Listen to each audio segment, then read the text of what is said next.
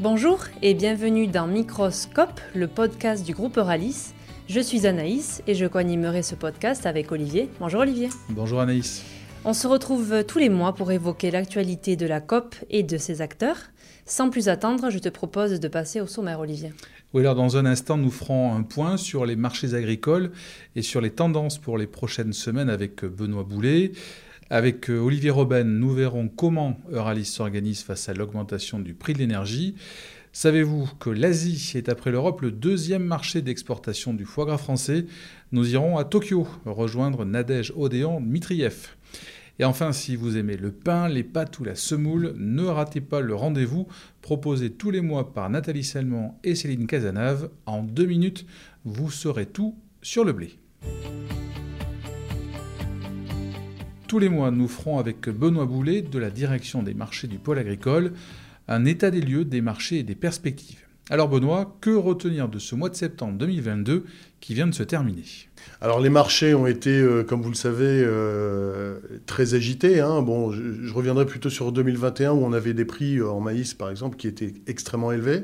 Et puis évidemment, on a eu la guerre en Ukraine qui a fait exploser les cours parce que des inquiétudes sur l'approvisionnement mondial euh, en, maïs et pas seulement en maïs. Et puis euh, vers l'été, vers début juillet, on a eu des prix qui ont commencé à se dégonfler un petit peu. Et puis évidemment, la crise climatique euh, qu'on a connue cet été, évidemment, a été promotrice de, prix beaucoup plus élevés. Et on est de nouveau sur des niveaux très importants. À titre d'exemple, on est arrivé sur le maïs à 380 euros par tonne, enfin au milieu de cette année, pardon. Et puis aujourd'hui, on est à peu près à 320, 330 donc on est revenu sur des niveaux hein, très importants après être descendu jusqu'à 275. Au niveau de la collecte, comment elle s'annonce? Alors la collecte, évidemment, avec l'épisode climatique extrême qu'on a connu euh, cette année, s'annonce mauvaise, hein, euh, très compliquée pour les agriculteurs, euh, avec le manque d'eau et la chaleur qui, évidemment, a frappé le, maïs en particulier au moment de la pollinisation donc des, potentiels qui se sont très fortement réduits, avec évidemment des grandes disparités entre les zones qui sont irriguées, celles qui ne le sont pas, les terres profondes, les terres un peu plus drainantes. Euh, donc on s'attend à des, euh, résultats très disparates et euh, de toute façon à une baisse importante de la collecte. Quelles sont les perspectives pour les euh, semaines qui viennent au niveau des marchés? On a euh, plusieurs façons de regarder le marché. Hein. On a évidemment le côté fondamental, hein, l'analyse de la, de la demande, de l'offre. Euh, on a une récolte russe de blé qui est monstrueuse cette année. Hein. Ils font plus 25% par rapport à l'an dernier. Donc on a 100 millions de tonnes, ce qui représente 10% de la production mondiale. donc c'est considérable. Évidemment, la Russie est le premier exportateur de blé au monde. Euh, donc on a cette récolte qui serait plutôt un facteur baissier, mais en même temps on a euh, bah, des éléments où euh, effectivement en Ukraine on n'arrive pas à sortir toutes les céréales qu'il faudrait. évidemment on a la situation en Europe de l'Ouest où on a bah, un, déficit hein, en production particulièrement de maïs.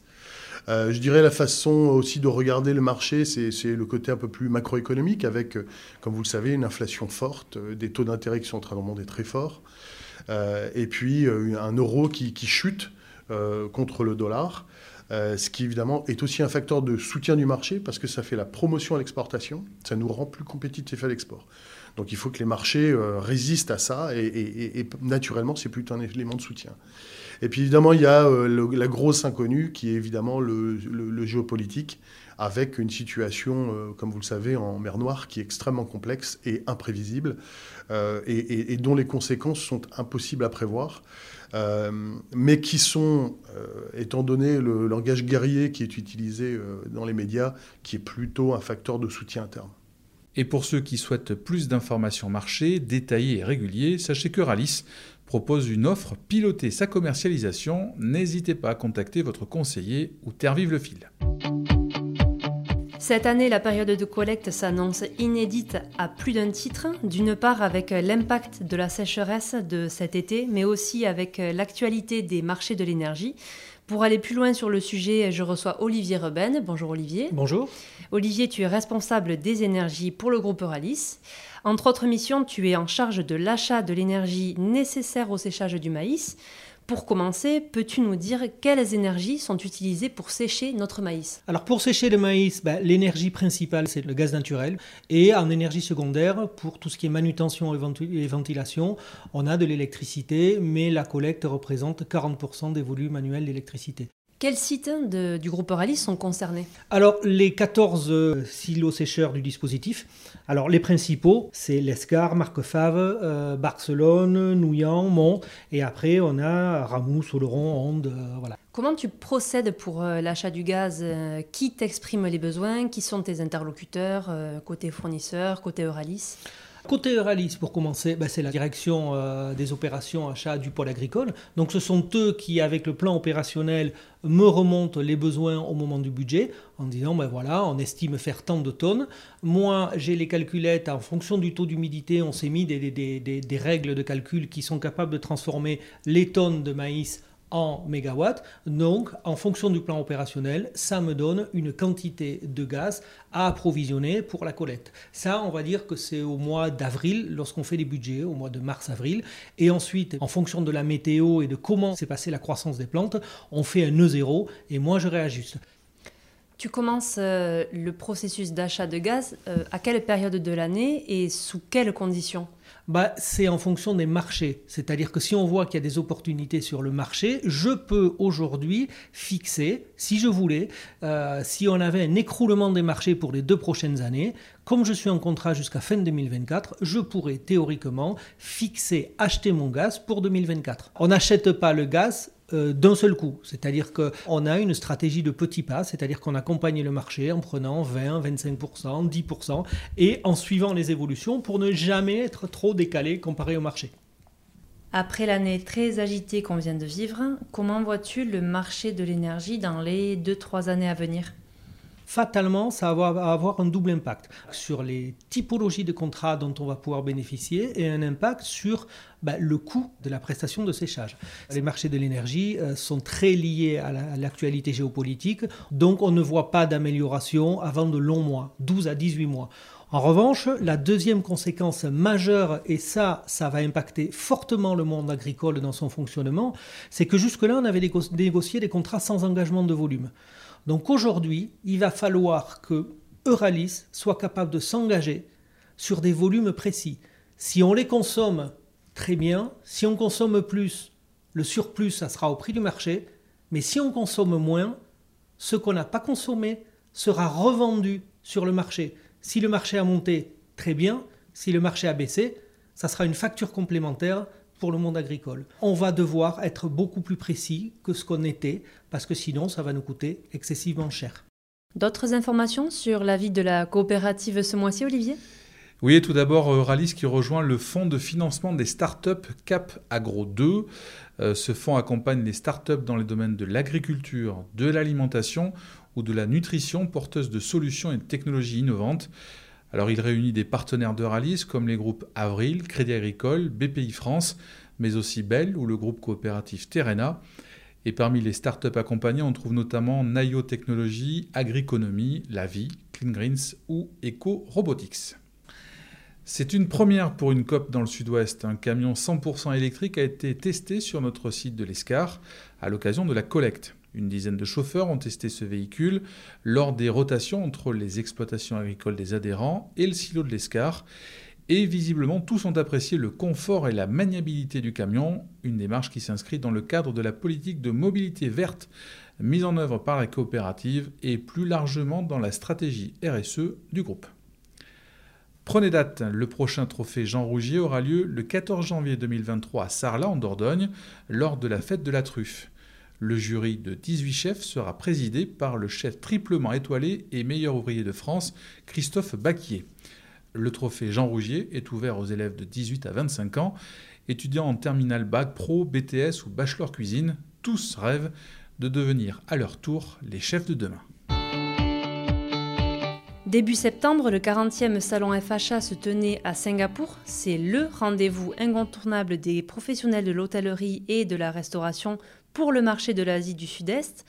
Rougier, la marque de foie gras destination des professionnels, y était. Je vous propose d'en apprendre plus sur le marché asiatique de la marque des chefs avec Nadège Odéan Mitriev, responsable marketing pour Rougier Asie. Alors, le marché asiatique euh, pour Rougier, c'est 14 pays. Donc, euh, ça veut dire qu'on a des niveaux de développement économique assez différents. On a des pays mûrs économiquement, on a des pays qui sont fluctuants au niveau économique, on a des pays qui sont en croissance, des, pays assez stables économiquement. Et donc, nous, nous nous adaptons euh, aux contraintes et aux opportunités qu'offre chaque marché euh, grâce à un lien étroit avec notre représentant sur place, qui est la société importatrice partenaire. On a quand même une cuisine française qui est souvent bien installée et une cuisine japonaise qui est très valorisée. Par contre, le travail de pénétration du marché et d'évolution des usages euh, est très lente et fastidieuse. Euh, c'est un travail qui est intrinsèquement lié à des cultures différentes qui peuvent être très marquées. Et pour vous donner un exemple assez concret, on a le Japon qui est notre marché principal, qui est économiquement très stable, avec un marché de la gastronomie euh, mature, très développé. Tokyo, où nous, on a le, bureau principal, mais on a aussi Osaka. Tokyo compte 160 000 restaurants. Et c'est la ville la plus étoilée au monde. Et c'est une des raisons pour laquelle l'exigence de qualité est très très élevée. Merci Nadège pour ces précisions depuis Tokyo. Autre rubrique que vous retrouverez tous les mois, en deux minutes nous en apprenons plus sur une production agricole ou alimentaire, aujourd'hui le blé. Saviez-vous qu'avec un hectare de blé tendre, on peut produire 25 000 baguettes ou 900 000 petits beurres? Vous voulez être incollable sur le blé dur, de force ou tendre? Eh bien, prenez deux minutes et écoutez toutes les explications de Nathalie Salmon et de Céline Cazenave. T'as deux minutes? Alors écoute ce podcast qui raconte les petites histoires de l'agriculture et de l'alimentation. Et si nous nous intéressions au blé? Cette céréale, bien connue, ne date pas d'hier, Nathalie. C'est le moins que l'on puisse dire. En effet, c'est une longue histoire. Le blé semble trouver ses origines du côté du Proche-Orient et il aurait été cultivé pour la première fois 8000 ans avant Jésus-Christ. Depuis, il a fait un sacré bout de chemin. Aujourd'hui, le blé se hisse sur le podium des trois céréales principales produites et consommées dans le monde avec le maïs et le riz. Et c'est la céréale la plus échangée sur les marchés internationaux. La Chine est le premier producteur de blé avec plus de 130 millions de tonnes produites en moyenne chaque année, devant l'Inde, la Russie, les États-Unis et la France. Le blé est donc une culture répandue dans l'Hexagone? Tout à fait. Il faut savoir qu'un grand nombre de variétés de blé sont cultivées chez nous. On en compte pas moins de 400. Mais pour faire simple, il existe deux principaux types de blé sur le marché. Le blé dur, qui se caractérise par la dureté de son amande, il est utilisé pour la production de semoules et de pâtes. Et le blé tendre, qu'on appelle aussi froment, c'est lui l'ingrédient de base de la farine utilisée pour la fabrication du pain. Le principal débouché du blé, c'est donc l'alimentation humaine? Absolument. 60% des récoltes de blé sont consommées par l'homme et 30% par les animaux. Les 10% restants correspondent aux débouchés industriels, je pense entre autres à l'amidonnerie et à la production de biocarburants. Les 900 producteurs de blé d'Euralis exploitent naturellement ces débouchés. Chaque année, ils nous confient leur production. Au total, le pôle agricole assure la vente de 55 000 tonnes de blé tendre, 25 000 tonnes de blé de force et 10 000 tonnes de blé dur. Et du côté de l'IDEA? L'IDEA, de son côté, commercialise 5 variétés de blé dur et 52 variétés de blé tendre. Et il est reconnu pour son expertise dans la sélection des blés de haute qualité boulangère. Il faut dire que l'IDEA a créé un programme de recherche dédié sur le sujet qui comprend deux stations de recherche et un réseau de 40 000 micro-parcelles réparties dans 13 pays partout dans le monde. L'IDEA a ainsi conduit plus de 3000 analyses technologiques pour évaluer la valeur boulangère des farines et des pâtes à pain. De quoi regarder sa baguette de pain d'un œil différent sur la table du petit déjeuner. Merci Nathalie pour ces précisions. À très bientôt. Merci de nous avoir suivis. Retrouvez-nous sur les bonnes plateformes de podcast, Spotify, Ocha ou encore Apple Podcast. Merci Olivier. Merci Anaïs. Au revoir.